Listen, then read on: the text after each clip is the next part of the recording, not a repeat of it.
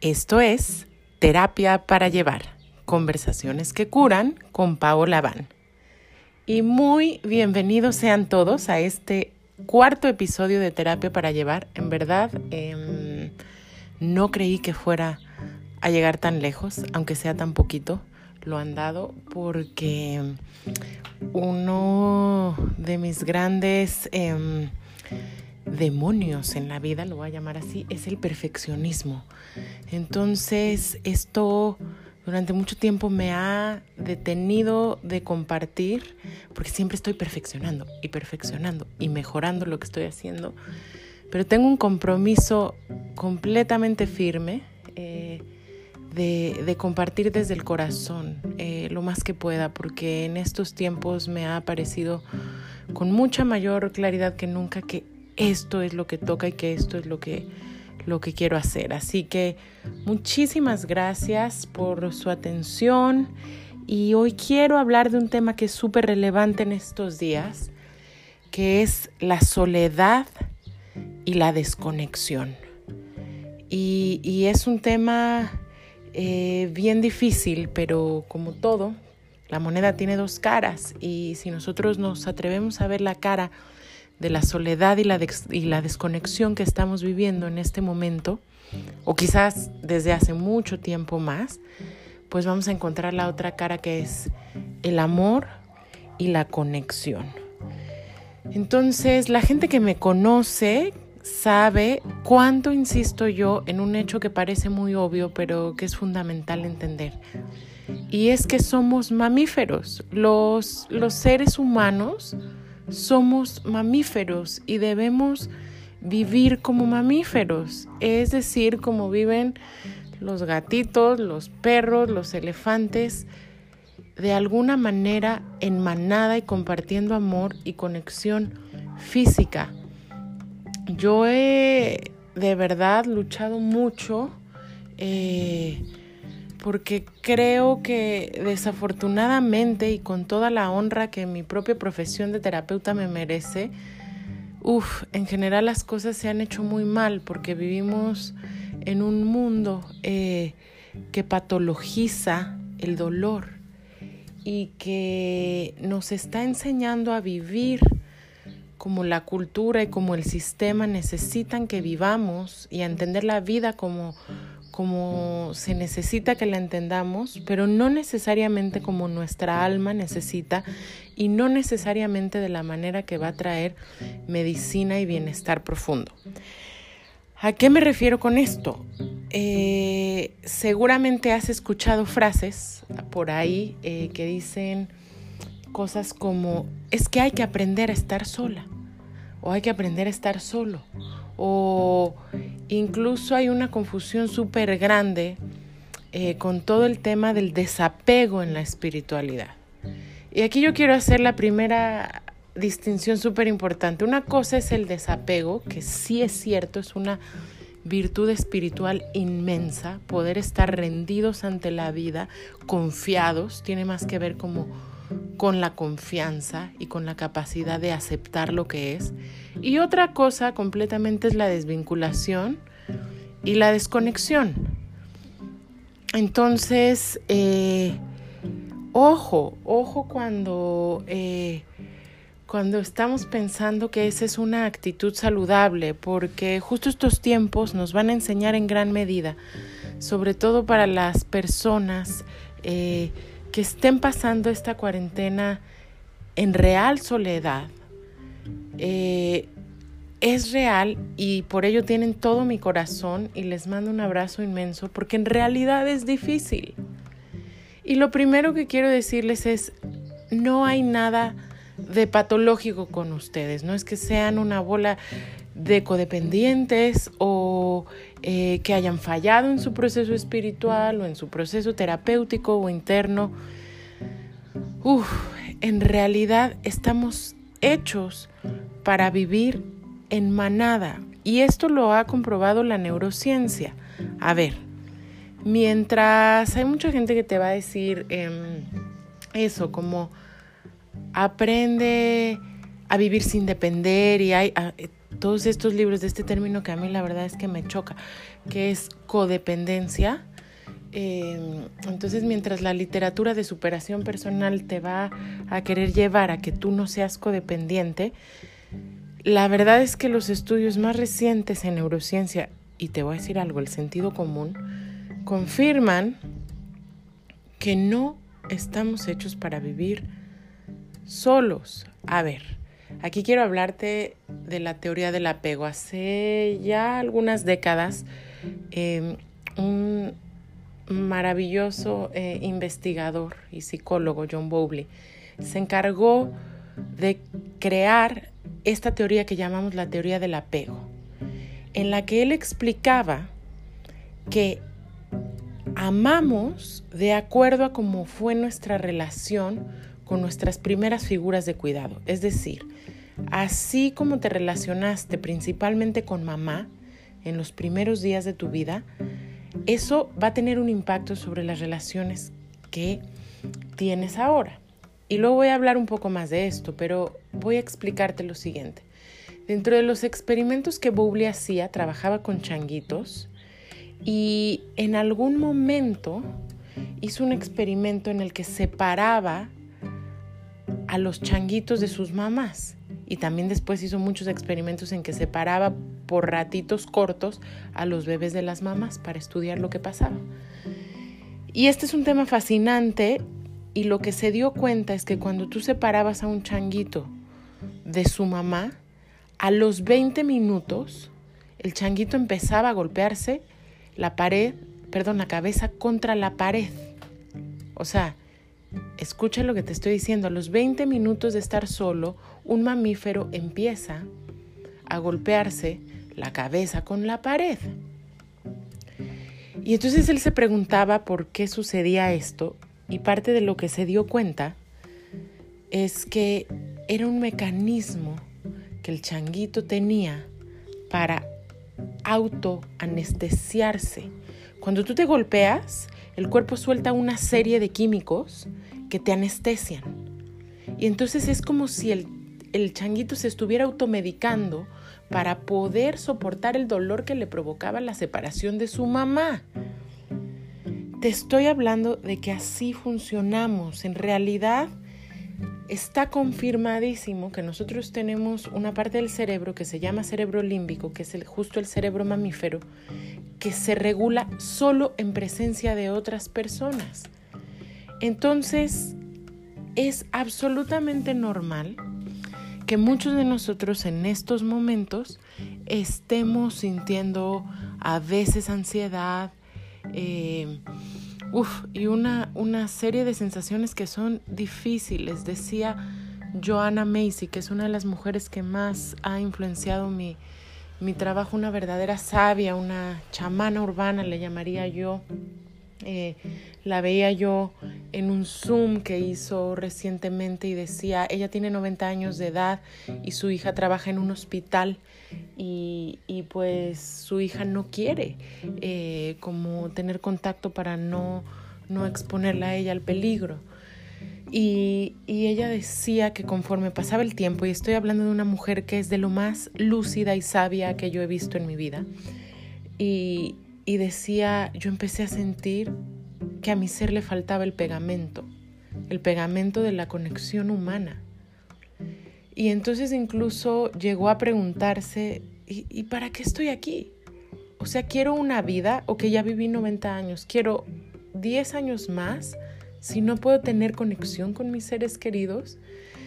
Y entonces preguntas bien importantes están surgiendo en estos momentos. Y claro, esta mujer, repito, es súper sabia y, y, ella hablaba de cómo esto se fue transformando en un, sí, claro que quiero estar aquí porque todavía tengo mucho que entregar al mundo. Y, y, en una fortaleza para entrar en la práctica espiritual, que es una de las primeras recomendaciones que yo voy a darle a las personas, no solo que están viviendo esto solas, pero la verdad es que muchos de nosotros no estamos, bueno, en contacto más bien la mayoría con muchísimas personas que amamos, con nuestros amigos, con nuestros familiares más lejanos. A mí, bueno, me muero de ganas de abrazar a mi sobrina de dos años y me da una tristeza inmensa eh, no poder estar en contacto físico con ella. ¿Y cuál es entonces la recomendación? Lo primero que te quiero decir es acepta este dolor, abrázalo. De nuevo, eh, nos han instado a creer que sentir dolor o aceptarlo es igual a quejarse o a ser inestable psicológicamente y esto no es de ninguna manera verdad. Entonces acepta este dolor y llévalo a la práctica espiritual. Ojo, no para negarlo, no para hacer un bypassing como se le llama, o sea, no para saltártelo, no para guardarlo en el cajón de las cosas reprimidas o para quererlo mejorar. Uf, sino esa es la práctica espiritual. La práctica espiritual es poder sentarme con la dificultad y decir, sí, aquí estoy para ti, porque sabes que detrás de ese dolor lo que hay es un profundo amor y una profunda necesidad de conexión y nuestra verdadera naturaleza como seres humanos. Entonces, bendito COVID que nos recuerda a través del contraste y de la polaridad que somos humanos porque conectamos. ¿Y a qué me refiero? Va de nuevo con esto de que somos mamíferos. Claro que todos los mamíferos necesitamos este tipo de proximidad. Te lo pongo así. Todo en este planeta y en el cosmos evoluciona. Y entonces las primeras especies animales que aparecieron en este planeta, según sabemos, son los reptiles. El mecanismo de supervivencia de los reptiles es la cantidad la cantidad de huevos que ponen. Por eso un pez, un cocodrilo, una iguana ponen cientos, a veces, bueno, no creo que miles, pero cientos, docenas de huevitos para ver si algunos sobreviven. E incluso entre ellos, entre reptiles, se comen los huevos del otro, se comen sus propios huevos. O sea, y por eso les llamamos de sangre fría. Pero bueno, es un primer estadio de la evolución y de la vida animal. Después de eso, surgen cerebros más sofisticados, las aves, y después de eso surge el cerebro mamífero. Y el cerebro mamífero es un salto cuántico, cósmico, maravilloso que nos merece todo el asombro. Porque si la estrategia eh, de supervivencia del reptil era la cantidad y la resistencia, la estrategia de supervivencia del mamífero es el amor. Entonces aquí surgen las especies que amamantan a sus crías, que se acurrucan con ellas. Y entonces, por eso hay estrategias como todos los cachorros son preciosos. Es un mecanismo de supervivencia. Solo un ser realmente desconectado y desalmado tendría que ver, por ejemplo, un bebecito gato en la lluvia, un cachorrito y no llevárselo a casa, aunque sea para ayudarlo a sobrevivir esa noche. Entonces, nacemos como mamíferos con una naturaleza diferente, afectiva, de vínculo, y así nos quedamos toda la vida. Una cosa es que, claro, vamos madurando en el desarrollo y lo ideal es que este mamífero va, eh, va evolucionando, claro que puede desplazarse, pero eso no quita que necesitemos vivir en conexión. Entonces, ojo, porque aquí yo he visto ay, o sea, como en nombre, en nombre de la espiritualidad y en nombre de la evolución y la apertura mental, uff, unas barbaridades que decimos, ¿no? O sea, como hay seres que en verdad se sienten muy evolucionados porque pues no, realmente no se están vinculando ni comprometiendo con nadie y, y además te echan un rollo de que eso es el desapego y, y nada, o sea, lo que pasa con estas personas es que, como les decía, John Bowley estudió y la teoría del apego estudió que depende de cómo nos relacionamos con nuestras figuras de cuidado, pues nos vamos a relacionar después. Y entonces hay cuatro tipos principales de apego. Si todo salió bien con mamá y mamá pudo estar presente para nosotros y estuvo sintonizada con nuestras necesidades y lo hacía de buen humor y con mucho amor, entonces se genera un apego seguro. Y es decir, claro, hay un proceso de maduración y después hay mucha mayor independencia. Pero te tengo una noticia, la verdad es que vivimos en una cultura que no apoya la maternidad eh, en la que muchas mujeres son mamás no porque quieren, sino porque así toca. En fin, pasan muchísimas cosas que hacen que esta maternidad y que esta crianza del bebé no se pueda dar en la manera ideal.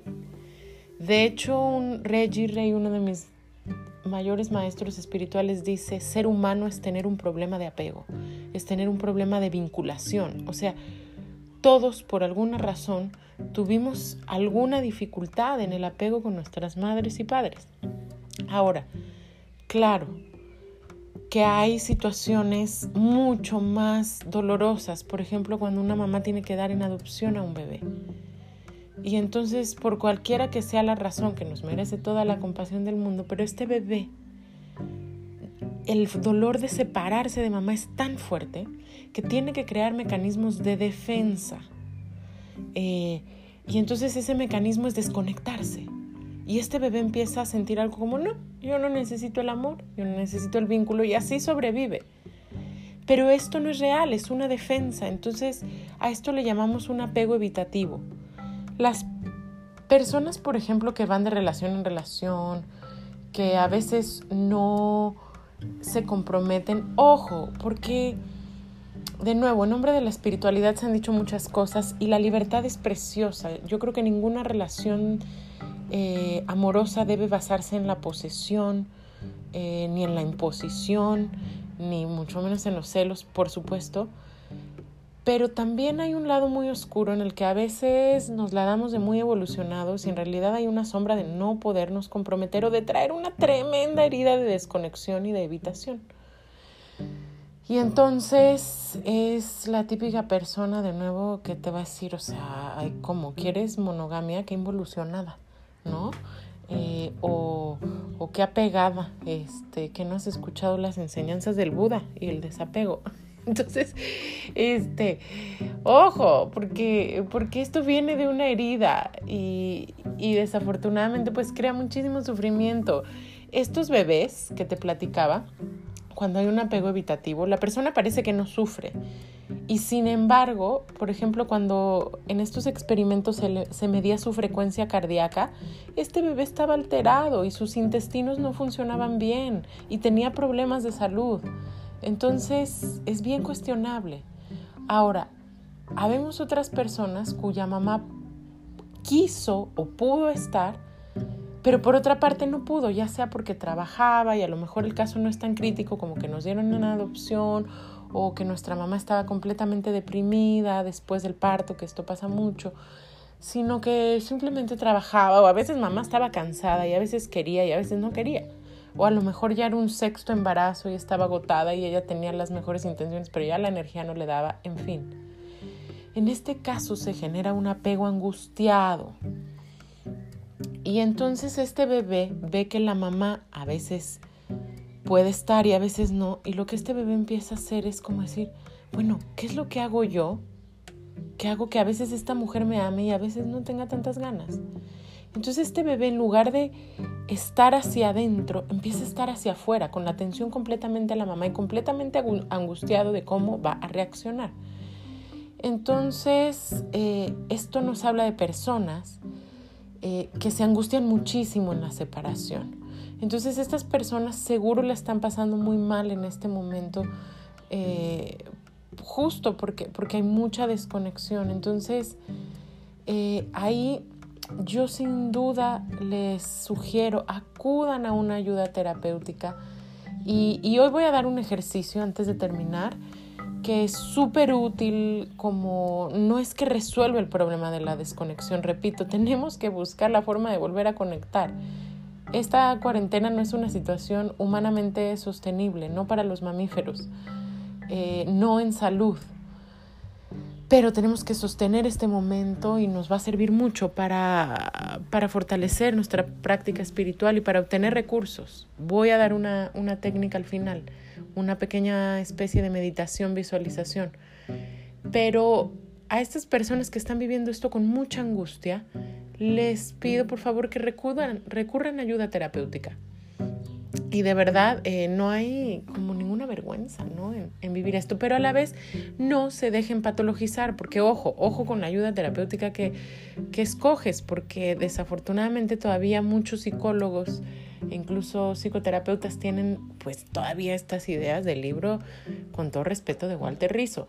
Entonces, eh, no, vamos, vamos más profundo. Y por último, el, cuarto tipo de apego, que es un apego no seguro, eh, es un apego desorganizado, que ahí sí ya es cuando hubo una violencia, cuando mamá tenía una adicción severa, cuando, eh, cuando la relación entre los padres era realmente violenta o mala.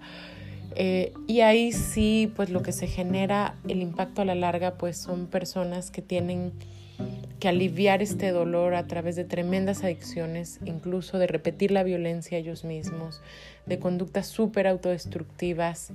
Eh, y bueno, eso, eso también obviamente se va a detonar mucho en estos días y vamos, vamos a lo mismo, ¿no? Como poder ver, poder, poder abrazar que todo esto es parte de la experiencia humana y que una manera en la que todos vamos a ir sanando es en la medida que aceptemos cuánto necesitamos la conexión.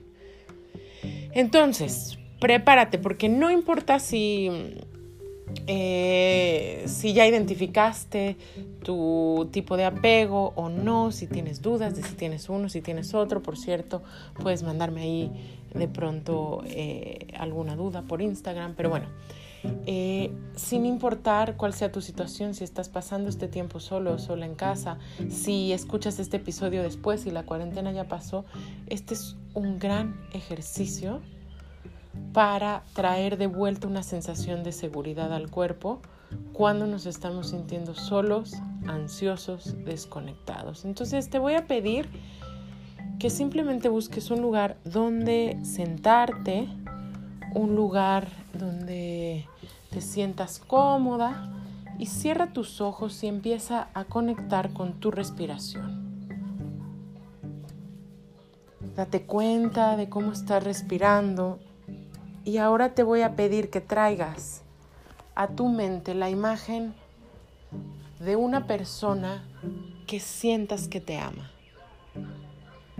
Y nota cómo es traer esa imagen a la pantalla de tu mente y respira dándole la bienvenida a esa persona y a la certeza de que eres amado, amada, y que hay alguien ahí que en este momento no está físicamente,